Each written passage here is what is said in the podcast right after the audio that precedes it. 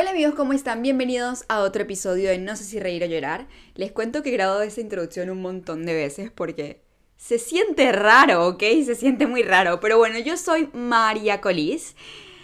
Hasta se me olvidó mi nombre, ¿qué te puedo decir? Estoy nerviosa, ustedes me están colocando nerviosa, ¿ok? Y ok, ya entrando en confianza, les tengo que decir que me siento rara hablando en las redes sociales últimamente. Es algo que nunca me ha sucedido, es algo que no me ha pasado nunca. Siempre con ustedes ha sido esta relación de amigos y me siento como si estuviese hablando con alguien que conozco, como si estuviésemos echando el chisme. Pero no sé por qué últimamente me siento tan rara. Para mí ya es raro hablar en las historias o hablar en la cámara o hablar en el micrófono. Se siente bastante raro, así que estamos entrando en confianza de nuevo. Porque me di un tiempo en las redes sociales. Siento que es algo que todo el mundo debería hacer. Hay un mundo más allá del teléfono. No nos podemos pasar viviendo toda la vida, la vida de Instagram y la vida de las redes sociales.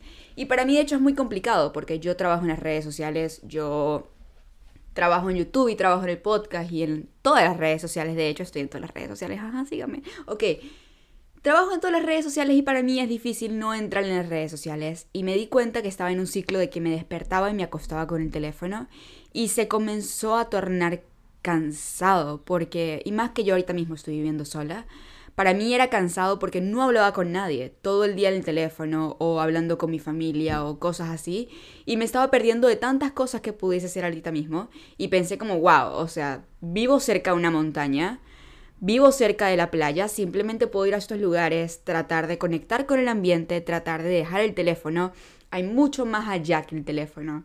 Y créanme, es la mejor experiencia que he tenido hasta el momento. Eh, comencé a leer libros, de hecho. Yo no era fan de los libros, o sea, como que sí los he leído una que otra vez, pero no era fan de los libros en lo absoluto, porque mi yo de 13 años me decía, no, bro, no. Pero últimamente me han gustado, de hecho.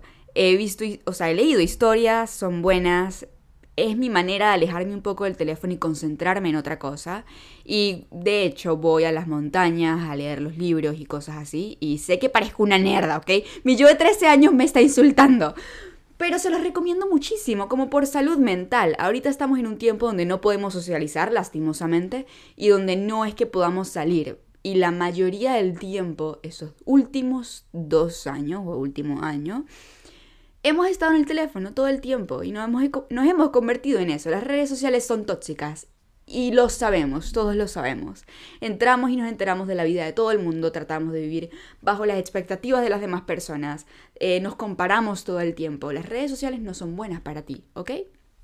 Son buenas para distraerse, para conectarse con amigos de vez en cuando. O en mi caso, yo soy muy feliz haciendo contenido en las redes sociales. Me hace increíblemente feliz conectar con ustedes. Sin embargo, todo tiene un límite, todo en exceso es malo. Y siento que nosotros, como generación voy a hablar, porque la mayoría de los que escuchan el podcast tenemos la misma edad, estamos pasando demasiado tiempo con el teléfono, no estamos viviendo nuestra juventud como deberíamos por el teléfono, ¿ok? Y sé que ahorita mismo no es que podamos salir en pandemia y toda esa situación, sin embargo está la naturaleza, o sea, puedes ir a la naturaleza, puedes hacer cosas que te gustan e intentar una cosa nueva cada día, porque te hace sentir muchísimo mejor, ¿ok? Muchísimo mejor. Para el episodio de hoy estuve recibiendo muchos mensajes de personas las cuales querían saber tips y cosas para independizarse porque la mayoría de los que escuchamos el podcast según las analíticas tenemos entre 17 y 24 años, las cuales son edades que las personas están interesadas en independizarse, ya estamos creciendo la etapa de niños a adultos, de adolescentes a adultos, entonces la mayoría está interesada en independizarse y me pide consejos. Ok, esto es un tema bastante complicado porque tiene muchos pros y muchos contras y muchos puntos de vista, pero yo te daría el mío porque yo me independicé apenas cumplí 18 años. Literalmente la primera semana de yo tener 18 años me dije, estoy afuera, papá, bye. Y me fui a la otra punta del país. Ahora, yo te digo, tienes que tener un plan. Es increíblemente importante tener un plan. Un plan monetario, primero que todo. El independizarse requiere de demasiada responsabilidad, no te imaginas cuántas. Y muchas personas no se dan cuenta de eso. Ahorita mismo yo estoy en un grupo de amigos, básicamente, que todos nos independizamos, todos tenemos 18, 20 años, por ahí, 19, no me yo soy la más joven, todos tenemos tipo 20 por ahí, y todos estamos viviendo ahorita mismo en Los Ángeles. Y estábamos hablando de eso hace poco, de que tenemos un amigo, por ejemplo, que tiene meses de su renta debidos. O sea, tiene un montón de deudas ahorita mismo y como se toma las cosas a la ligera, tiene su crédito por el subsuelo y tiene un montón de deudas y problemas actualmente. ¿Por qué? Por no tener un plan monetario y por no haber estudiado lo que iba a suceder antes de lanzarse a ser independiente. Entonces, primero que todo yo te digo, ten un plan, ¿ok? Ten un plan. Yo para, te, voy a contar mi, mi transición para yo irme a vivir sola. Yo me gradué antes para yo poder trabajar. El trabajo que me daba el dinero para, o sea, el único trabajo el cual me daba el dinero suficiente para yo poder ir a vivir sola era pintura. Decidí trabajar en pintura de casas. Trabajé en pintura de casas y en otro trabajo part-time, más YouTube. Entonces tenía tres trabajos. Lo que yo te diría es ahorra mínimo, mínimo, ocho meses de alquiler, ¿ok? Tienes que tener unos de cinco a ocho meses de alquiler de renta. Si te vas a mudar de ciudad, la cual está lejos de tu ciudad, que la mayoría de personas se muda lejos de su ciudad, así que si ese es tu caso, yo te digo, ahorra de 5 a 8 meses de renta. Ten guardados y no los toques por nada del mundo. Ten eso totalmente guardado. Segundo, em, las cosas que necesitas. También ten un presupuesto para las cosas que necesitas, como camita, que si necesitas nevera, que si necesitas mercado para ponte tres meses, que si necesitas esto, todo eso cuesta dinero y tienes que colocar una lista de todo lo que cuesta, todo lo que necesitas y dónde quieres vivir. También chequea por internet los precios de los alquileres, eh, dónde te pueden alquilar con tu edad, a dónde puedes em, aplicar y todo eso.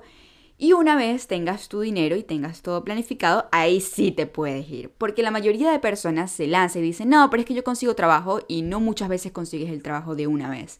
Entonces comienzan las deudas. Y sí, lo primero que todo que yo te digo, que me ha servido muchísimo, es saber de responsabilidad y aplicar la responsabilidad apenas te mudas. Porque mudarse solo requiere muchísima responsabilidad, más que libertad, de hecho no tienes tanta libertad como pareciera que tuvieses, porque la mayoría de personas dice, wow, tengo 18 años, me voy a ir a vivir solo y tengo libertad. Y no es libertad realmente, porque tienes muchísima responsabilidad. Y a veces, bueno, yo no creía que fuese tanta responsabilidad, y lo mismo dicen mis amigos que viven solos, es como que nunca pensamos que era tanta responsabilidad, pero ahí es cuando te das cuenta todo lo que han hecho tus padres por ti tanto tiempo. Y es gracioso porque mi mamá siempre me lo dijo, cuando te vayas de la casa verás todo lo que yo hago por ti. Ese sermón yo creo que todas las mamás se los dan a sus hijos y llega un punto que es como, ok mamá, pero es muy cierto. Una vez tú te vas de la casa y dices como, wow, eh, sí, la primera semana yo tenía la pila de ropa y el montón de cosas que hacer. Y es como, wow, ya va, yo no puedo hacer todo esto sola. Y ahí es cuando entra la crisis, porque te das cuenta realmente de la responsabilidad que conlleva. Para mí fue un choque porque cuando tú te mudas de estado en Estados Unidos, por ejemplo, yo me mudé de Florida a Los Ángeles, o sea, Florida, California, pero la ciudad de Los Ángeles, ok, X. Em, tienes que cambiar todos tus papeles, tienes que cambiar la licencia, yo tenía que cambiar el registro del auto, las placas del auto, tengo que cambiar todo. Entonces, hacer este montón de papeleo para mí fue un choque. Ok, tengo que contar esa historia. Yo he hecho la conté en un en vivo apenas sucedió, pero es lo más vergonzoso que me ha pasado en la vida. Era la primera semana de yo haberme ido a vivir sola. Estaba intentando mantener mi vida junta y no entrar en crisis y extrañando a mis papás, obviamente, porque yo soy hija única, yo soy niñita de papi. Entonces yo fui al DMV que es donde tú cambias los papeles. Ahí las personas son increíblemente groseras porque hay como 700 personas en una fila y obviamente tienes que hacer las cosas rápido para, y la gente te grita y tú los gritas y, eh, eh, es un mercado, ¿ok? Es un mercado. Entonces, yo llegué y el señor me dijo, por favor, saca el registro del auto, mami. Y yo, virga, ¿qué hizo? Y mi mami me había tenido la carpeta de todas las cosas que yo necesitaba, ¿ok? Como que, bueno, mira, aquí está el registro del auto, aquí está. O sea, todos mis papeles estaban metidos dentro de esa carpeta. Lo que yo no sabía es que mis papeles médicos también estaban metidos en esa carpeta. Y el señor llega y me dice, no tengo todo el día, dame los papeles, rápido. Y yo agarré el primer papel que, que vi y se lo di. Resulta de que el papel era una operación de la nariz que tuve a los cuatro años. Porque yo no podía respirar y, pues me abrieron la nariz para poderme respirar creo que fue la mayor vergüenza que he pasado en mi vida, ¿ok? Porque el señor aparte lo gritó, me dijo, ¿por qué me das el papel de tu nariz? Te pedí el registro del auto. Y yo, no. Sí, esa fue, esa, fue una, experiencia mientras yo sacaba los papeles cuando me mudé sola. Sí. Me, me sucedieron bastantes cosas así, de hecho. Eh, sí. Voy a hacer... X. Continuamos. Yo te digo, es demasiada responsabilidad. Eh, yo tampoco sabía cocinar en lo absoluto y mis amigos que viven solos, ambos estábamos hablando y nos damos consejos sobre qué comprar en el supermercado, porque no tenemos la menor idea de qué comprar en el supermercado. Que, bueno, mira, este jamón yo creo que, limpia mejor la ropa que el otro, porque el otro me manchó la ropa. Sí, eh, compra ese. vainas así. Te doy el tip de los tips que todas las personas que se van a ir a vivir solas tienen que hacer tienen que hacer. Esto me hubiese encantado escucharlo antes de mudarme sola. Bueno, mira, métete a la cocina y mira todo lo que te gusta comer y mira todo lo que comes todo el día y anota los ingredientes. Casi digo una grosería. Y, y anota los ingredientes que necesitas. Porque una vez te mudas solo y vas al supermercado tú solo y todo esto, no tienes la menor idea de qué comprar, ¿ok? No tiene. Yo creía que sí, porque yo fui a hacer mercado con mis papás toda mi vida y metía cosas en el carrito. Y cuando, fui cuando ya vivía sola, me di cuenta de que terminé comprando cosas innecesarias y que en serio no servían. En lo absoluto. Vainas que. X. Eh, sí. Terminé comiendo helado de desayuno y vainas así. No bueno, no bueno.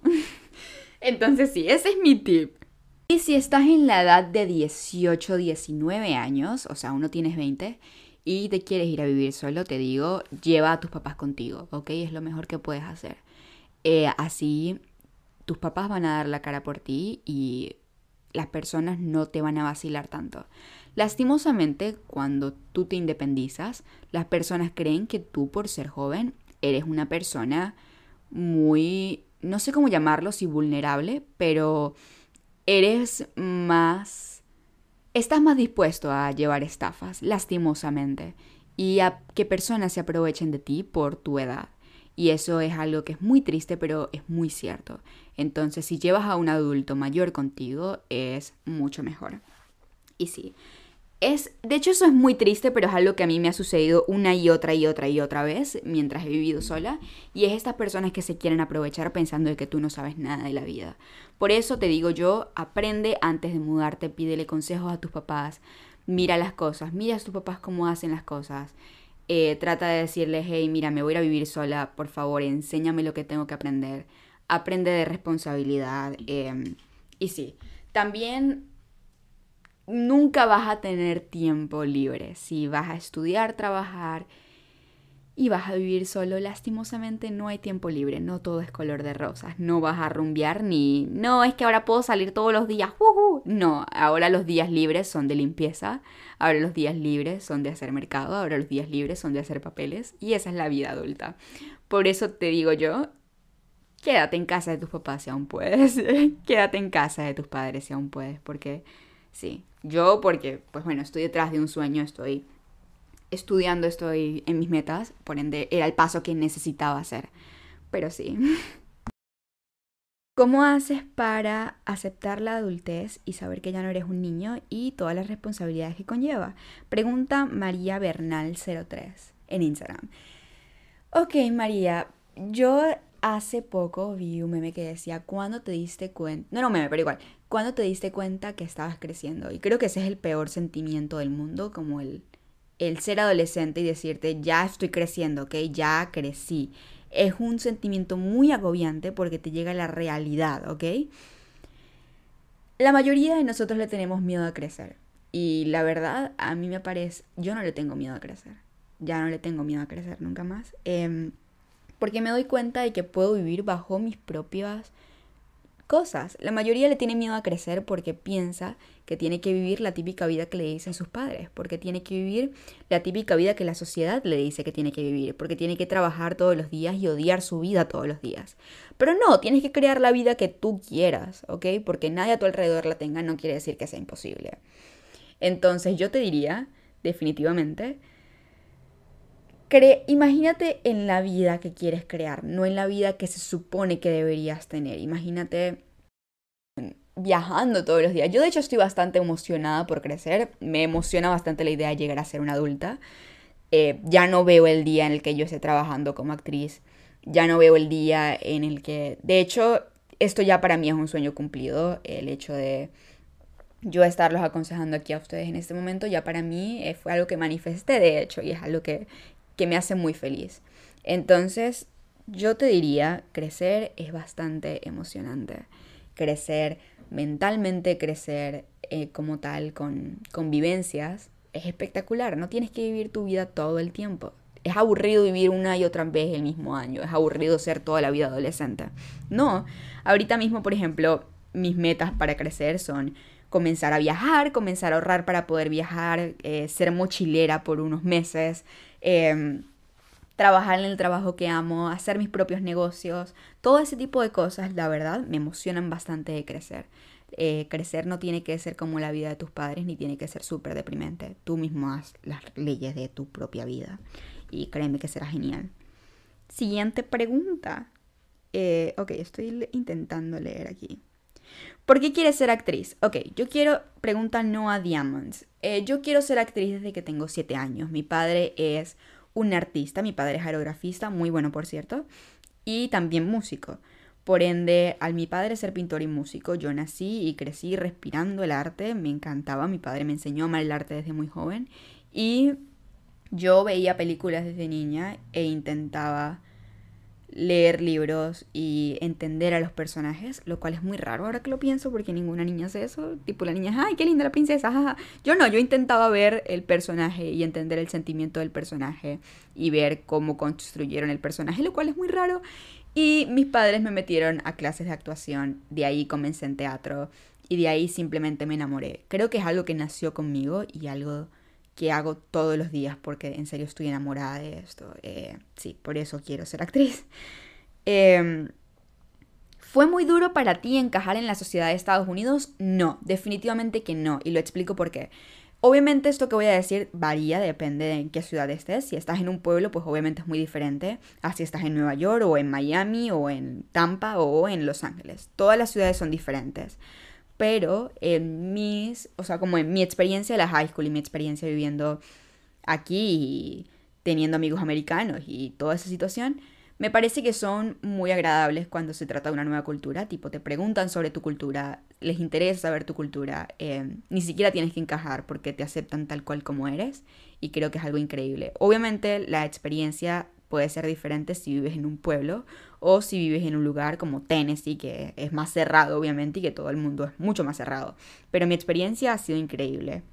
De hecho, hace poco tengo amigos americanos y se la pasan preguntándome cosas de Venezuela y tipo, de hecho hace poco eh, salí con un muchacho americano, eh, sí, luego les cuento ese chisme, y me sabía sobre el Salto del Ángel y sabía sobre cosas de mi país porque intentó investigarlo antes de conocerme y me pareció demasiado tierno. Pero sí. ¿Cómo fue el proceso de adaptación lejos de tu familia?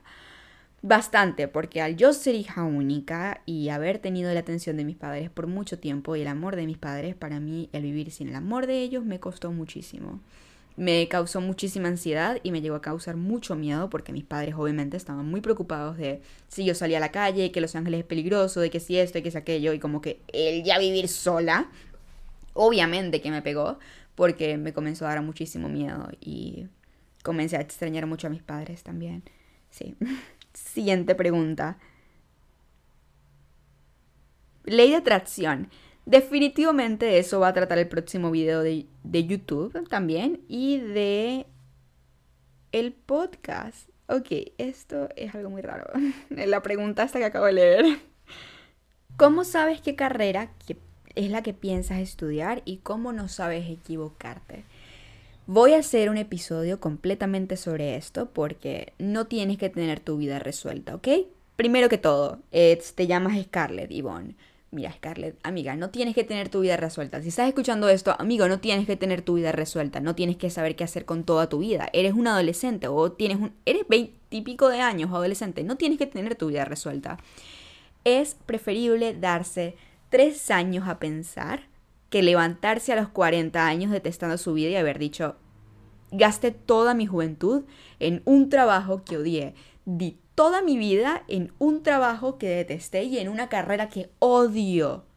¿Ok? Entonces piensa en eso.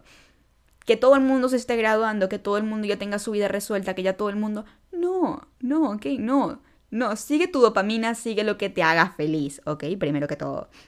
No importa si las otras personas ya tienen su vida resuelta o no, cada quien tiene su tiempo. Y créeme, a lo mejor esas personas se levantan a los 40 años detestando, tu, detestando su vida, mientras tú estés viviendo la vida de tus sueños y siendo completamente feliz. Así que no, la vida no tiene un tiempo, la vida no es una carrera, no tenemos que cumplir metas a cierta edad. Eso es un mito horroroso, ¿ok? Es un mito horroroso, es un mito que detesto. No tienes que saber qué hacer con tu vida, ¿ok? Ve poco a poco, no tienes que ver todo el camino. Tú puedes viajar de Los Ángeles a Nueva York sin ver toda la carretera, ¿ok? Solamente tienes que... Tu auto, vas a viajar de noche, ¿verdad?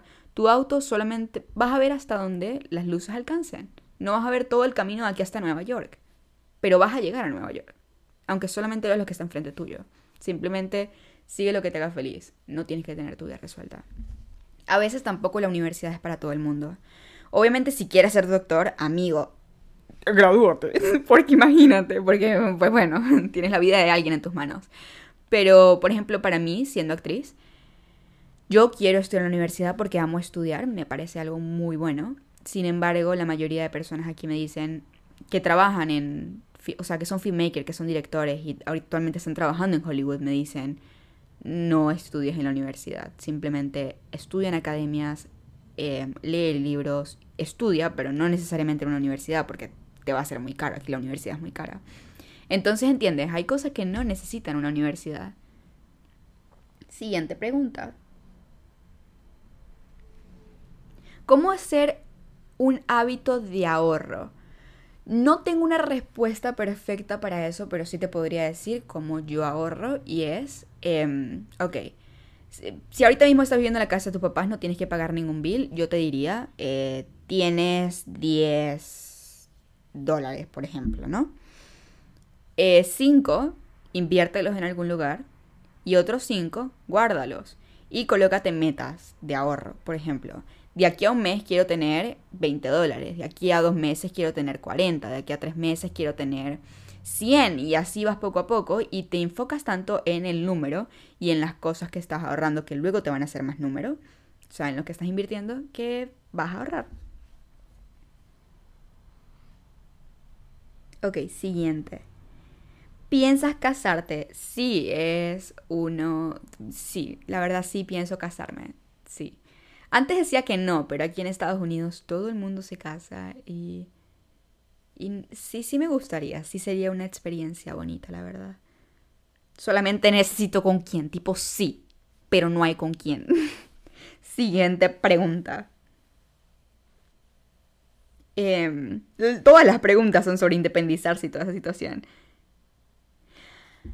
Habla sobre cómo manejar el qué dirán para poder lograr las metas. Esto voy a hablar un episodio completo de este chisme porque sé, eso va a tener un episodio completo. Pero mira, por ejemplo, a mí mi tía una vez me dijo, no vas a irte a, vivir en Los Ángeles, es difícil. Y luego yo pensé, ella vive en Los Ángeles, no, ella se independizó a mi edad tampoco, ella trabajó por eso tampoco, entonces, fuck off, ¿entiendes? Tienes que saber si la verdad, la opinión de esa persona importa. No puede... Volvemos otra vez al tema de antes. Por ejemplo, ¿cómo vas a tener un consejo sobre negocio de alguien que está trabajando con un jefe que detesta su vida todos los días. ¿Entiendes? Esa persona te va a decir, no amigo, o sea, eh, es mejor que trabajes, no, no, no te arriesgues, ¿ok? No te arriesgues, mira que todos estamos igual, eh, es peligroso. Mientras que un billonario te va a decir, mira, esto, esto y esto, arregla esto con tu negocio y haz esto. Y ya, ¿entiendes? Antes de tomar el consejo, mira cómo es la vida de esa persona. Y si esa persona hizo de su vida lo que es, gracias a sus consejos, no lo tomes, ¿ok? Y tampoco su opinión. Period. Continuamos. Eh, eso suena cool, de hecho. Eh, tal vez se escuche raro, pero... What? Casi lo digo en voz alta. qué raro. ¿Cómo pueden dejar? ¿Qué comentario tan raro? Sí, sí fue raro, sí fue raro. Ok, me dejaron un comentario súper... Es que ni siquiera lo puedo decir porque, porque, me quitan el podcast. eh, leí el comentario y lo perdí, entonces estoy intentando retroceder y leer el comentario, pero no lo encuentro. Entonces voy a decir lo que recuerdo sobre el comentario, ¿ok? Esta chica, la cual también olvidé su nombre porque ni siquiera lo leí, me salí, entonces, ajá, se perdió. Ella me decía que cómo hago para tener autoestima. Y la verdad es que no pienso en mi físico todo el tiempo. O sea, de vez en cuando, pero no pienso en mi físico. Yo fui una persona que detestó tanto su cuerpo por tanto tiempo que me di cuenta de que dejé de vivir demasiadas cosas por odiar mi cuerpo. Por ejemplo, el tiempo que pasé llorando porque no me veía bien y porque me odiaba y ni siquiera podía utilizar un traje de baño porque decía te ves terrible, lo pude haber ocupado en hacer surf, por ejemplo, que es algo que siempre quise aprender. Entonces la vida se causa de momentos, no de físico, si así me explico. La verdad yo me di cuenta de que el físico no te hace feliz. Te hacen feliz las experiencias que vives. Y si te enfocas en la experiencia 100% y en lo feliz que eres, eso es todo. Aparte, nadie es perfecto y todo el mundo es lindo a su manera y es algo súper trillado, pero algo súper cierto.